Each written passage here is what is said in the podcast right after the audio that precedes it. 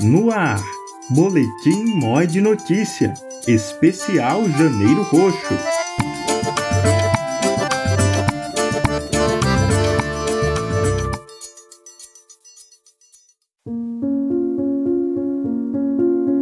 Ao contrário do que muitos podem pensar, o verdadeiro problema da hanseníase não é a doença, mas sim a falta de informação.